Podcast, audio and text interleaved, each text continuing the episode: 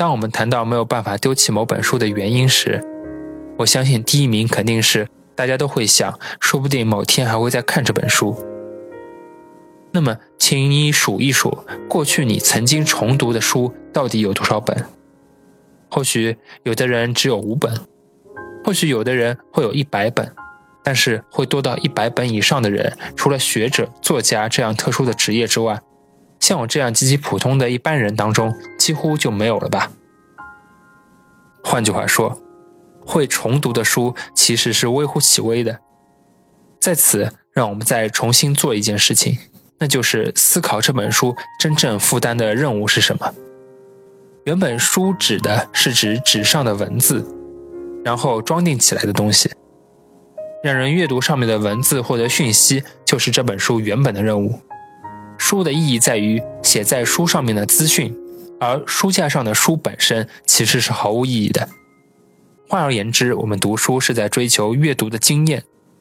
读过一次的书，其实已经体验过了。就算没有牢记里面的内容，全部内容应该也已经进入你的内心了。因此，整理书的时候，请完全不需要考虑会不会再读，是不是已经记住，只需要一本一本拿在手上就可以了。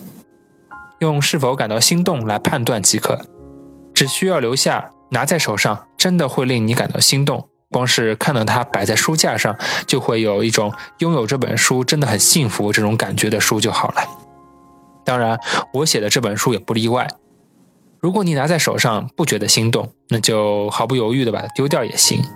那么接下来的问题是，如果有本书你读到一半或者还没读完该怎么办呢？或是一本已经买了但完全还没有开始看的书该怎么办呢？这类打算将来有一天会看但还没有看的书，到底该怎么办才好？最近不知道是不是因为网络上买书变得很方便了。一个人拥有未读书的量急剧的增加，三本算是少的，很多人会高达四五十本。之前买的书看都没看，然后又买了本新的，结果不知不觉中累积了很多看都没看的书。而且比已经读过一次的书更麻烦的就是，这种还没读的书往往更难丢弃。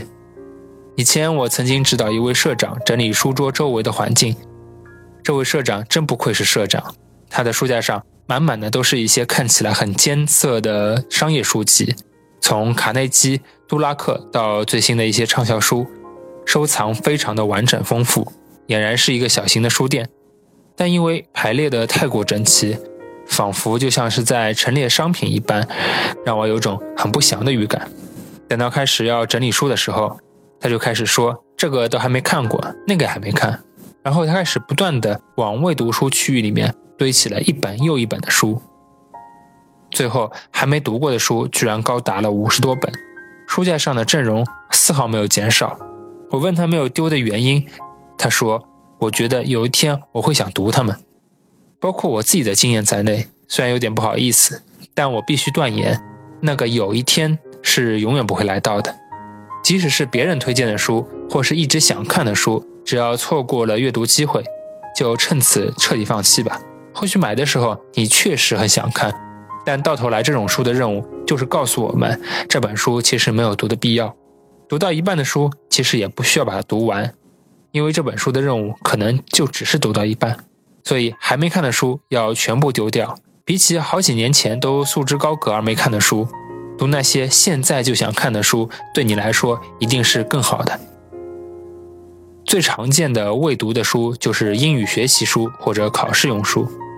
拥有很多书的人一定都是求知若渴、热衷学习的，因此在客户的书架上就很容易看到参考书和学习用书一字排开的景象。这一点一点都不为奇。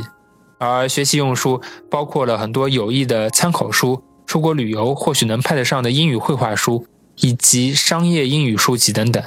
考试用书则种类就更加繁多了，从笔记、宅建、秘书鉴定等常见的考试，到芬芳疗法、色彩美学等等，让人不禁佩服。原来还有这种考试，这种书也很常见。除此以外，学生时代的教科书，还有一些书法书、练习本也是非常常见的一种。因此，如果你拥有这些发现率非常高的学习书籍，觉得它有一天可能会用到。建议你现在马上把它扔掉。因为多数人实际上都没有在使用这些学习用书。说到实践率，就我的客户来说，竟然不到百分之十五。所以几乎所有人都是一样的，书买是买了，却没有办法活用。但尽管如此，问他们为什么没有办法丢，他们的回答都是他觉得将来有一天我会要想要学习他们。我想如果有时间的话，我会来看，或者他们会说，我觉得把英文再学起来会比较好。大多数都是我觉得这样的话。其实光是我觉得却没有看的书，就一定要丢掉了。唯有把书丢掉了之后，你才会明白自己对这项学习有多么的热衷。如果丢掉了之后什么都没有改变，那就请你到此为止吧。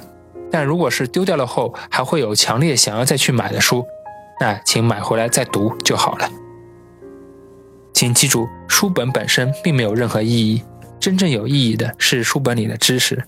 而如果当你拥有了书籍就以为拥有了知识之后，那这本书就变得更加的没有意义了。